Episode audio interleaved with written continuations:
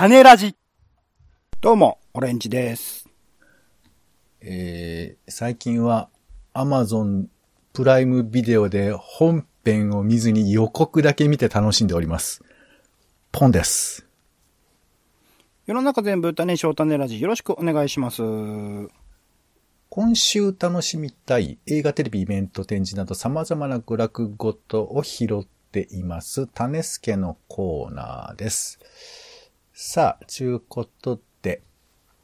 まずは先週私たちが楽しんだ娯楽ごとからピックアップしてご紹介しましょう。オレンジさん、お願いします。はい、今週もまたいろいろと映画やらね、イベントやら行かせていただきまして、まあ、前、別の回でね、えー紹介したポケモンレジェンズアルセウスはかなり時間を割いて今ゲームプレイしておりますが、他に映画でね、フレンチディスパッチであるとか、ノイズ、あとは UNEXT でイエロージャケツというドラマ、あとメディア王、まあ、前はね、サクセッションという名前でしたけど、というドラマも配信始まったので見ております。ネットフリックスでアニメーションで地球外少年少女という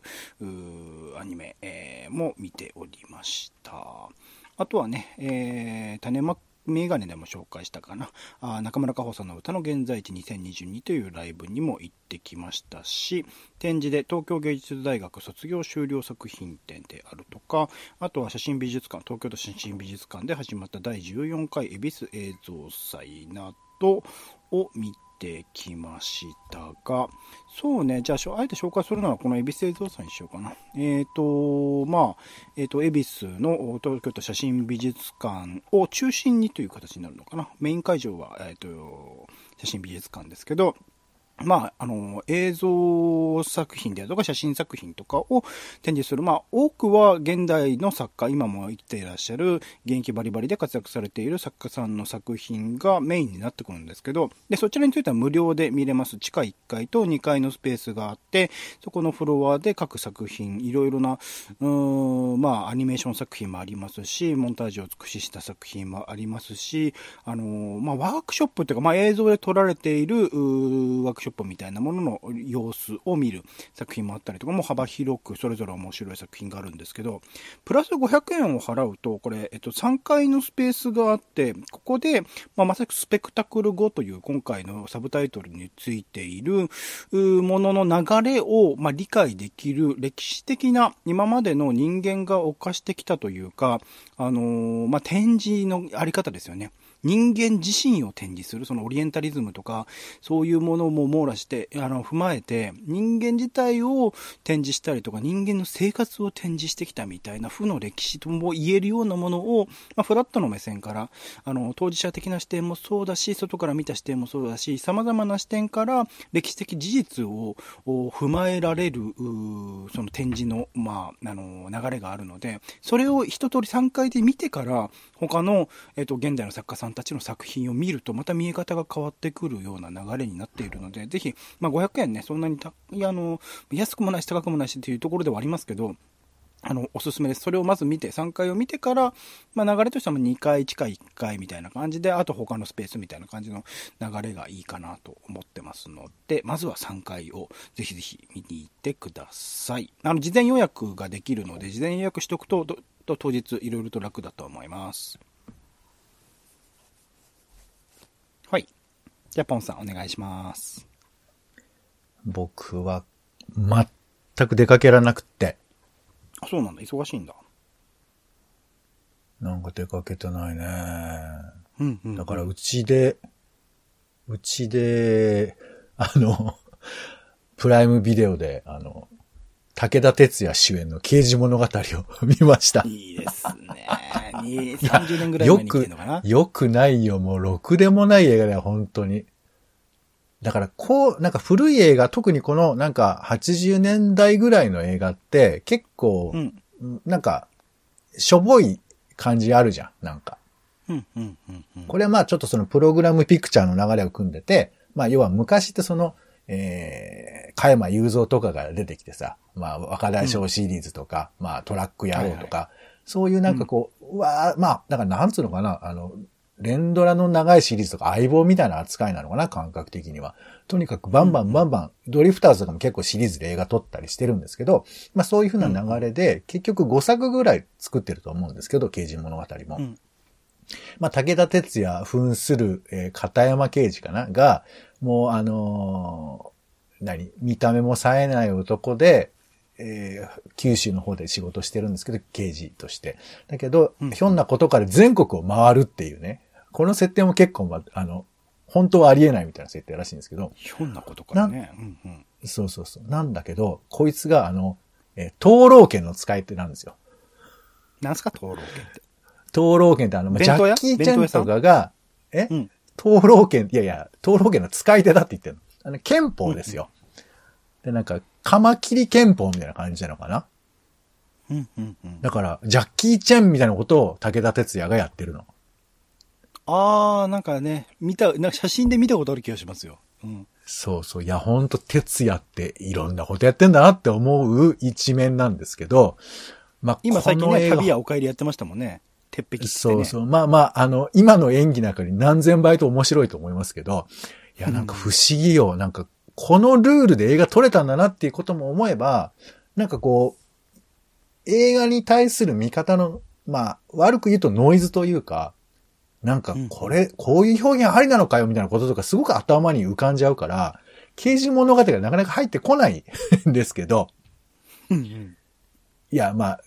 結構、まあ、ハードな、ハードな展開なんですよ、それは。いや、これ男性性強いんじゃないの？みたいな、えー見方とかもできるんですけどう、んそう、だけど、なんか、すでも、それだけじゃないところの良さとか、こう田中邦衛さんが出てくるんですけど、もうこの演技とかめちゃくちゃいいんですよ。もう信じられないぐらい。だけどへっていうのとかもまああるんですけど、っていうのを見てたら、いや、こう2を見たいなと思ったりとかさ。で、でまあ2は見れない、あの、有料だから、まあじゃあちょっと予告だけ見ようっつって予告見てたら、あ、黒沢明の映画も、あ、見れるんだ、予告見ようっつって、七人の侍の予告を見たりとかして、ずっと予告ばっかり見てましたね。で予告見るっていう楽しみも、いや、YouTube で見るとかもあるんですけど、うん本編をどうしても見たくなったら見れるみたいな感じの予告編っていうのはいいなと思ったり、予告がな、あの、出てこないと腹立ったりとかするよね。また。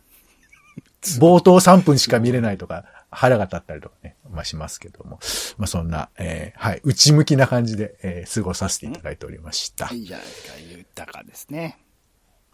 はい。ということで、では今週の、えー、娯楽ごといきましょう。まずは気になる新作映画ですね。はい。まずは私から、えー国境の野草局ということで、うん。えードキュメンタリー作品ですね。えー3年以上の歳月をかけて、イラク、クルディスタン、シリア、レバノンの国境地帯で撮影したというものでして、えー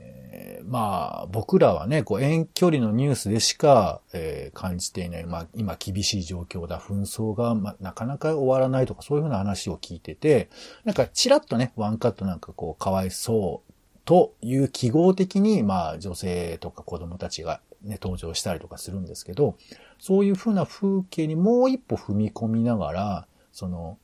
か、辛いとか大変だっていうことだけじゃなくて、そこに生きている人々の、まあ、なんていうかこう、輝かしい性みたいなものを、えー結構美しい映像表現で、えー紹介するドキュメンタリーということでして、うーん、なんかね、その、まあ、こういうパターンのものって結構多いとは思うんですけど、まあそこにやっぱカメラを持ち込むことだけでも有意義だと思いますし、もうこれとか聞いてて、これじゃあ逆側の映像とか見たいなって僕はちょっと思いました。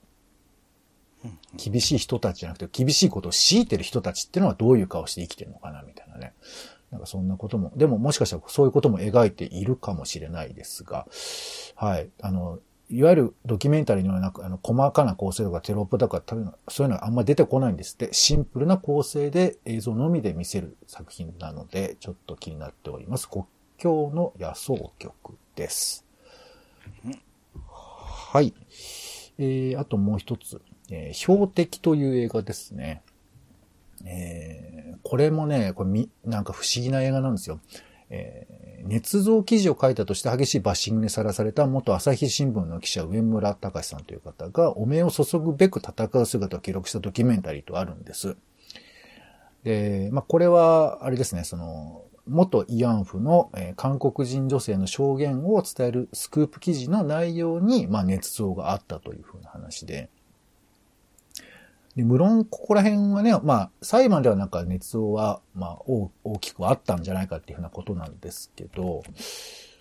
なんかほら、ドキュメンタリーってさ、どっちの立場で描くかとかあるじゃないですか、結局のところ。うんうんうん、特にこう政治的な、まあ、ことになっちゃってる問題ね。で、僕はやっぱり両方の話も聞いてもいいのかなっていうふうに思ったりもするんですけど、結構その、過剰な怒りみたいなものが渦巻いて、物事がよくわかんなくなったりするので、なんかこう、どっちに対しても、ちょっと眉唾な感覚で覗き見するっていうのは大事なことかなと思ったりはするし、あとまあ、やっぱね、悪い人って思われると、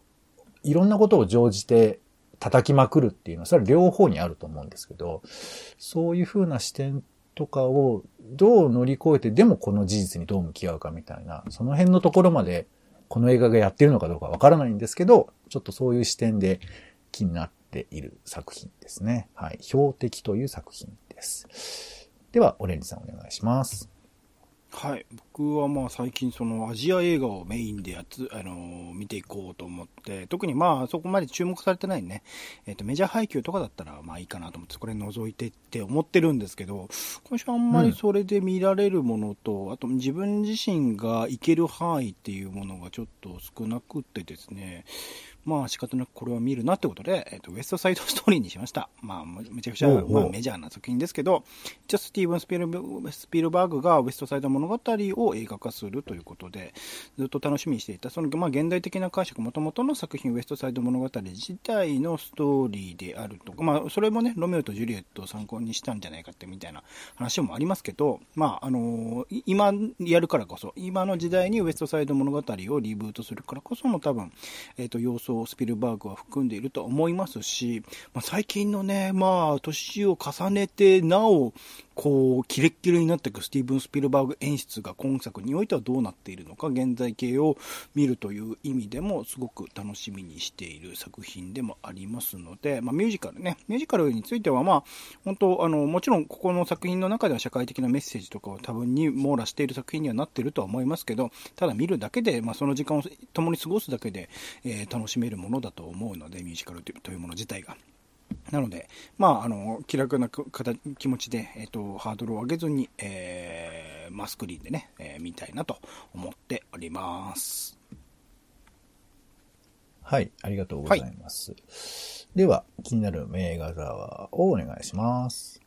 今週の気になる名画座は、てけてけてけてけててん。今週も早稲田松竹さんでございます。2月12日から18日まで、デューン砂の惑星と最後の決闘裁判という組み合わせ。これはね、これ何の組み合わせか、ポンクさんわかります？え？何の組み合わせかわかんないね。ば、ね、舞台も全然違うしね。これ実はこの監督のね、えっと、最後の決闘裁判の監督、リドリー・スコットっていうのは昔デューンを撮るっていう話があったんですよ。で、それを、デューンという原作があって、それが、まあ、頓挫して、その後、えっ、と、デビッド・リンチになったりだとか、で、今回はドゥニー・ビルヌーブが、あ監督したりとかっていう流れもあったりとか、あと、ドゥニー・ビルヌーブの企画を実はリドリー・スコット監督する、なんかそこら辺のね、相互に、こう、まあ、かなり年齢を離れてます。リドリー・スコットも80近いので、もうかなり年代を離れているけど、相互に、まあ、ある種影響を与え合ってるとも言えるような2つの組み合わせの、作品。で、まあ、リドリー・スコットも、まあ、まあ、今ね、ハウス・オブ・グッチやってますけど、さらに演出もキレッキレになっているような状況ですので、この組み合わせでね、ぜひスクリーンで、えー、見てない人は見てほしいなと思います。撮りたかった男と撮った男の映画ってことですね。まあ、でも、まあ、リドリー・スコットもね、いっぱい撮ってますからね。そういう意味で言うとね。あと、あれ、ごめんなさい、えっと、はい、えー、えー、あれ、サイバースペースの話。いや、どうせしちゃった。まあ、あの、リドリー・スコットが元々のを作っていて、最新版を、えっ、ー、と、ドルニー・ビルヌーブが作ったっていうのもありましたね。映画でね。あ、そうなんだ。へえ、総合になんかあるんですね。はい。はい。ありがとうございます。では、気になる家映画ということで、今回は、えー、ブレードラジ一押しの、えー曲ですねん。あ、ごめん。タイトル何ですか？あ、さい、ブレードランナーでした。ブレードランナーをリドリー・スコットが元々の作って、えー新しいやつをドリニー・ビルノブが監督したっていう。ごめんなさい。はい。ありがとうございます。えー、気になる家映画。えー、BS12 一押しの曲ですけども、我々の。えーうんこの曲でやります。2月13日、えー7時からですね、えー、クラッシャー・ジョーという映画でございます。あの、安彦義和監督、こう初監督なんですって。うんうん、いつもはね、今度ねあのえー漫画家さんですもんね。うん、そう、いや、でも結構映画撮ってらっしゃるんですよ。安彦さん。そうなんだ。えーうん。アリオンとかもそうかな。で、今度ね、あの、ガンダムの、えークルルス・ドアンの島とかやりますけど、まあ、その、えー、安彦さんの初監督作品、クラッシャー上。僕ね、これ見たことあるんですよ。なんか子供の頃に。でね、結構まあ SF としても面白いし、絵ももちろんすごくて、なんつうか迫力もあるんですけど、結構ググロくて、なんかこう、SF でなんか楽しい感じだけじゃなくて結構厳しい。まあ、クラッシャー上ってその、えーまあチームがいて、そのチームがまあいろんなこう、えー冒冒険というか、こう、をやるみたいな話なんですけどね。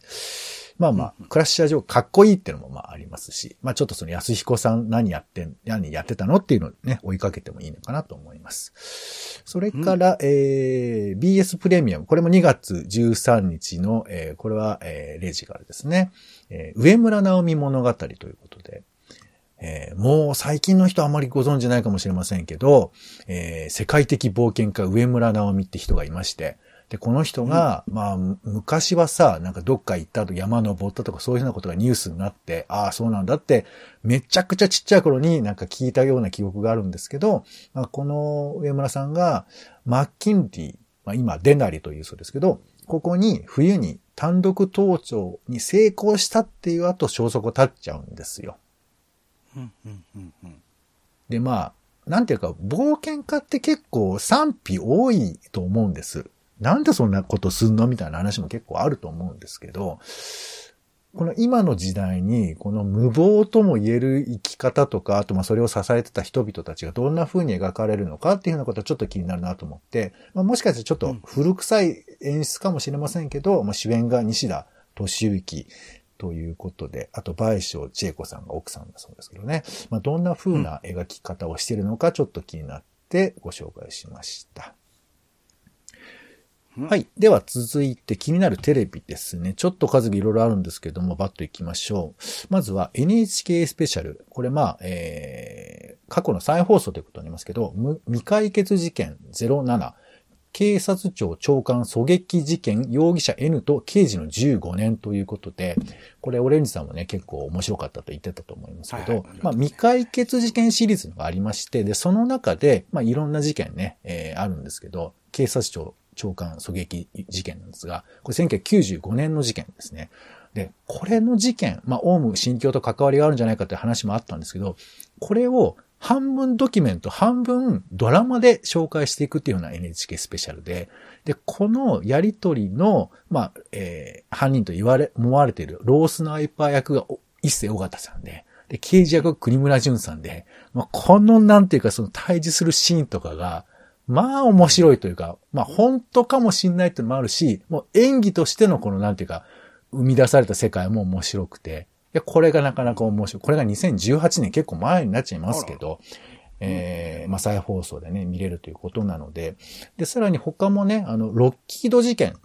というのが、これも実力ドラマでやるみたいで、これも、えー、あれですよ、孤独のグルメの方が、まえー、はい、出てきてましたね。これもちょっと面白そうだなと言って、これ、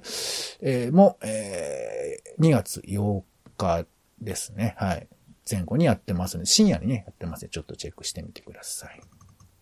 それから、2月11日、えー BS プレミアムですね。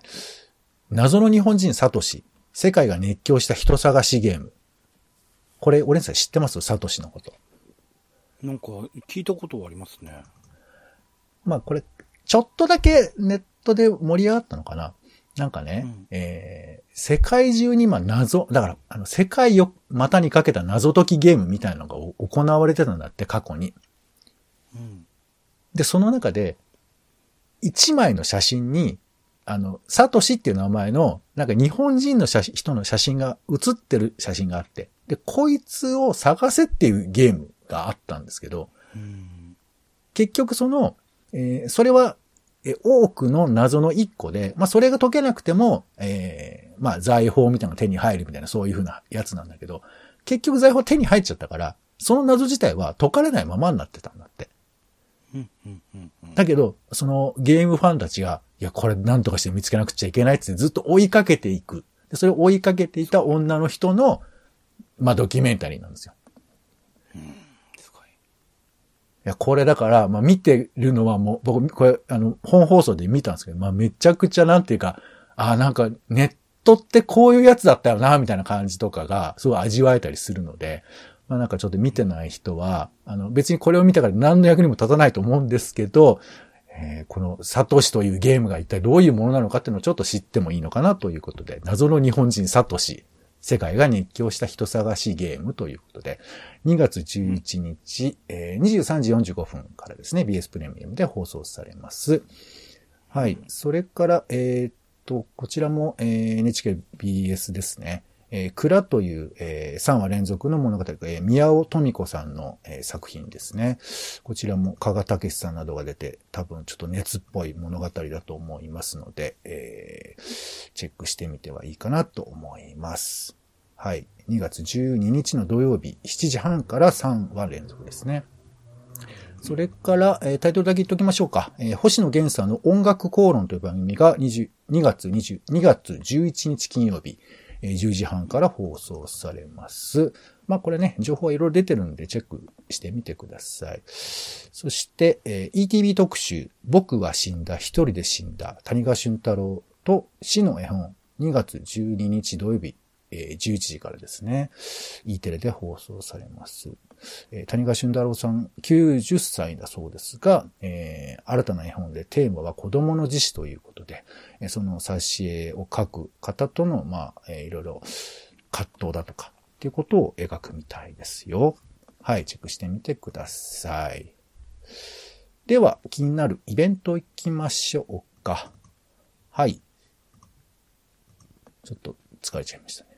えーコロナ禍での居場所づくりの変容、外部支援者から見た居場所づくりの現状と課題というイベントが行われます。えーこれ、まあ、あの、いろいろ支援をしている組織だとかがあるんですけど、その組織が今どんな風に、対応しているのかっていうようなことを、まあ、語ってくれるようなイベントだそうです。で、会場に行くこともできるし、オンラインで、まあ、見ることもできるそうなので、こちらの方をちょっと気になる方はチェックしてみてください見てください。2月12日土曜日の4時から、開催されます。そして、えー令和3年度東京都多摩地域公立図書館大会 DX と図書館ポストコロナ時代を見据えてということで、あの、まあ、最近ね DX 様々な分野で言われてますけども、まあ、当然図書館というふうな分野にもそういうふうな話があるわけなんですが、えーどんな風にしたら、まあ、図書館が生き残れるか、持続可能な図書館になるかっていうふうな話をしてするみたいなので、こちらもちょっとチェックしてみてください。2月10日木曜日の午後2時から、ちょっと見づらいですけどね。まあまあ、はい、えー、オンラインで行われます。えー、参加費は無料だそうですよ。はい。えー、さらにもう一個いこうか。えー、都市の隙間から街を作ろうということで、空き家再生なんかやるもんじゃない。尾道から埃まみれの報告というですね。えー、まあ、都市の隙間から街を作ろうという本が出まして、えー大谷さんという方なんですけども、まあ、この方が、まあえやっている、えー街を面白くするのはいつも素人の暇人だということで、あの、行政がやるとかそういうことじゃなくて、一般の人が、えー街づくりとかにどう関われるかみたいな話をしてくれるみたいですね。はい。こちらが2月16日の18時30分からオンラインで無料で行われます。はい。では、オレンさんお願いします。はい、えっ、ー、と、脚本の創造性とデジタルアーカイブの未来というイベント、これオンラインです。ズームでやるみたいですが、2月13日日曜日の13時半から17時まで行われます。まあ、えっと、日本脚本アーカイブズ推進コンソーシアムという団体があるそうでして、そこが主催となって、まあ、脚本家ですね、日本のドラマとか映画の脚本家の方をゲストにお招きしての講演、えっと、池畑俊作さんによる、まあ、大河ドラマとかね、いっぱい作っております。池畑俊作さんによる、脚本を残すということというテーマの講演であるとか、あと座談会では、大森美香さんとか、あ黒崎宏さんとか、まあ、NHK のね、この前の、えっと、晴天をつけのコンビですかね、えー、の、座談会みたいなものも行われて、脚本の中のバックマスと明治維新というテーマでお話をされたりするので、まあ、脚本、えー、ドラマについて興味がある人はあチェックしてみるといいと思います。事前申し込み制、事前予約制です。予約をして、えー、オンラインで見てください。はい、ありがとうございます。はい、では、気になる展示です。えっ、ー、と、オンラインの展示なんですけども、えー、ゲームのための音楽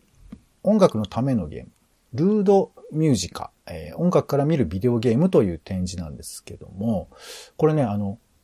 要はネットの中に、まあ、特別サイトがあって、その中でいろんなテーマで、えー、音楽、こういうふうにゲーム音楽が作られました、こういう歴史がありましたみたいなことを語っている展示なので、まあ、お出かけしなくても、しかも音楽もちゃんとネット上で聴けるので、えー、ゲーム音楽好きな方はチェックしてみてもいいのかなというふうに思います。ニューラリー X、パックマニア、ファンタ、ファイナルファンタジー、まあ、みたいなところから、えー、風のタクトとか、えー、チャイルド・オブ・エデンとか、まあ、なかなか最近のものまでね、流れが見えてくるというふうな意味では面白い展示かなと思いますので、チェックしてみてみてください。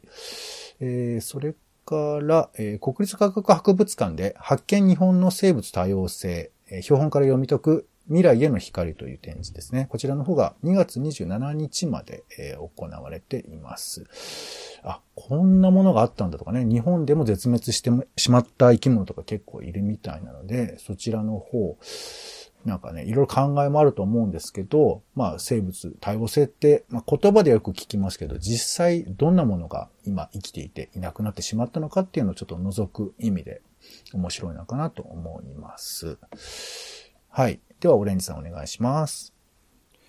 はい、僕の方では、えっと、メディアプラクティクス2021から22ということで、東京芸術大学大学院映像研究科メディア映像専攻という、まあ、芸大の中でもね、そういう専攻があるんですけど、そちらの年次成果発表会、修士課程終了制作展、中止1年次、えー、成果発表ということで、まあ、あのーはい、各ね、えー、その、専攻されている方々あ、学生の方々による映像作品の展示会が横浜の方ですね、えっ、ー、と、基本的に、えっ、と、と映像系の学科学科は、途中の方にいるらしいんですけど、東京芸術大学横浜高知元町中華街校舎というところで展示が行われるそうです。参加自体は無料事前予約制になってますので、事前に PTX で時間、ちょっとね、初日、えっと、2月11日から13日のスケジュールなんですけど、11日はほぼほぼ予約埋まっていますが、12日、13日は空いてる時間も結構あったりするので、今の時点でね、ぜひぜひ予約して、まあ、映像に興味ある人、まあ、最先端のね、映像を作っている学生さんたちですので、で、